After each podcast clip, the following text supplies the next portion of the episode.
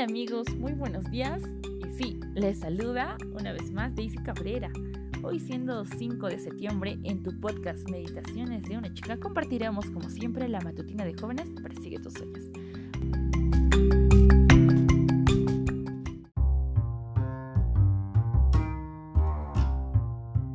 Para el día de hoy tenemos el texto que se encuentra en el libro de Génesis, capítulo 2, versículo 7.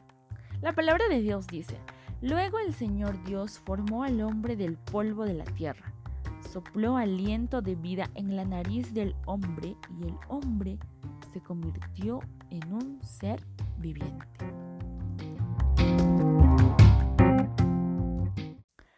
Kumi era la nana de Luis Roberto Stevenson.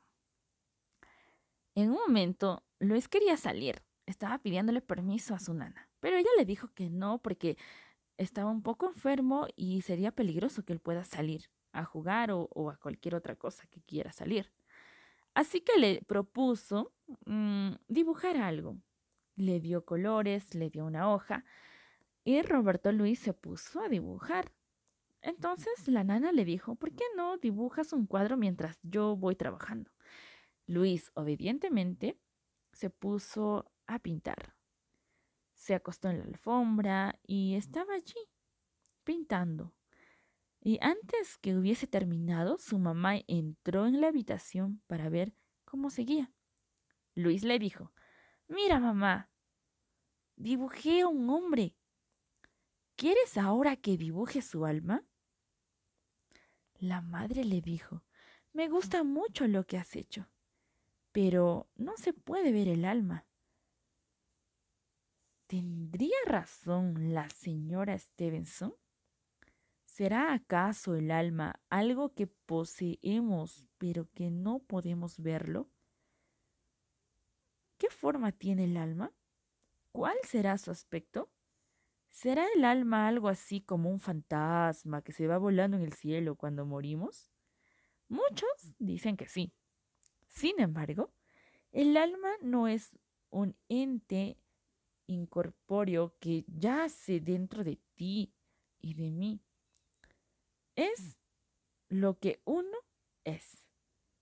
Adán fue creado con dos elementos. ¿Recuerdas? El polvo de la tierra y el aliento de vida. En el momento en que Dios unió la materia y el espíritu, Dice nuestro versículo de hoy, ¿recuerdas? Que se convirtió en un ser viviente. Al morir, estos dos elementos se separan. El polvo regresa nuevamente a la tierra y el aliento de vida se vuelve pues a Dios, de donde vino. Allí deja de existir el alma. Hasta el día de la resurrección, cuando Dios vuelva a unir estos dos elementos. Imagínate que vas a construir una caja de madera. ¿Qué necesitas? tablas y clavos, ¿verdad? Así que pones los clavos, ahí con el martillo clavas las maneras, unes y construyes una caja. Sin embargo, ahora, quieres deshacerte de esta caja. Así que desarmas la caja, quitas los clavos, están las tablas separadas y ya no hay caja. ¿Qué sucede con esta caja? Simplemente desapareció. ¿Hasta cuándo? No lo sabemos hasta que alguien la vuelva a construir. Así también es la muerte y la resurrección. Como el texto decía, el Señor Dios formó al hombre del polvo de la tierra, sopló aliento de vida en la nariz y el hombre se convirtió en un ser viviente. Así que no olvides la fórmula. Polvo más aliento de vida es igual a ser viviente. Dios nos creó a nosotros. Nosotros le pertenecemos a Él. Y no estés pensando de que el alma está allí en el espacio, flotando, buscando algo. No, porque el alma cuando morimos se regresa a Dios, donde pertenece.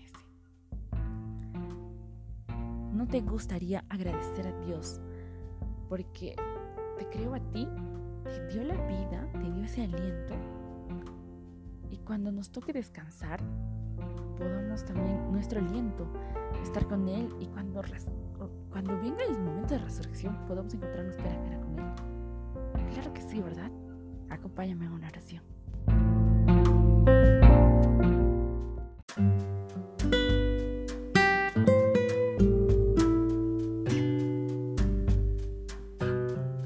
Querido Padre que estás en los cielos, gracias Señor primeramente por la vida que nos has dado. Gracias mi Dios porque podemos respirar. Quizá no lo estemos pasando muy bien en estos momentos de nuestra vida. Quizá tengamos problemas, dificultades, desafíos, Señor. Porque la vida no es sencilla, no es fácil. Pero la vida es hermosa porque tú no las diste.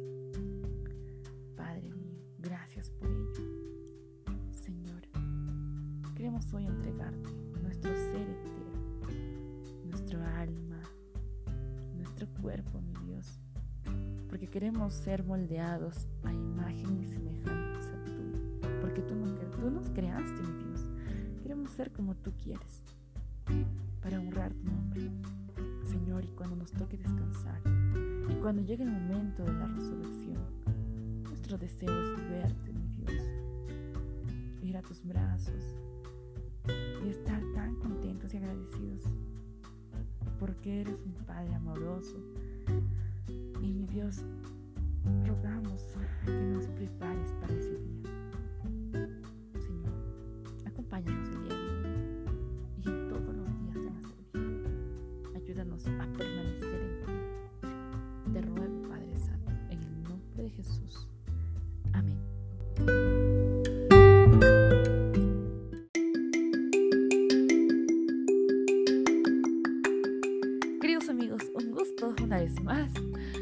compartir la matutina de jóvenes. Me da mucha alegría compartirlo por este medio y que tú también puedas compartirlo. Así es que si ya lo estás haciendo excelente, no sabes a cuántas personas estás ayudando compartiendo este audio.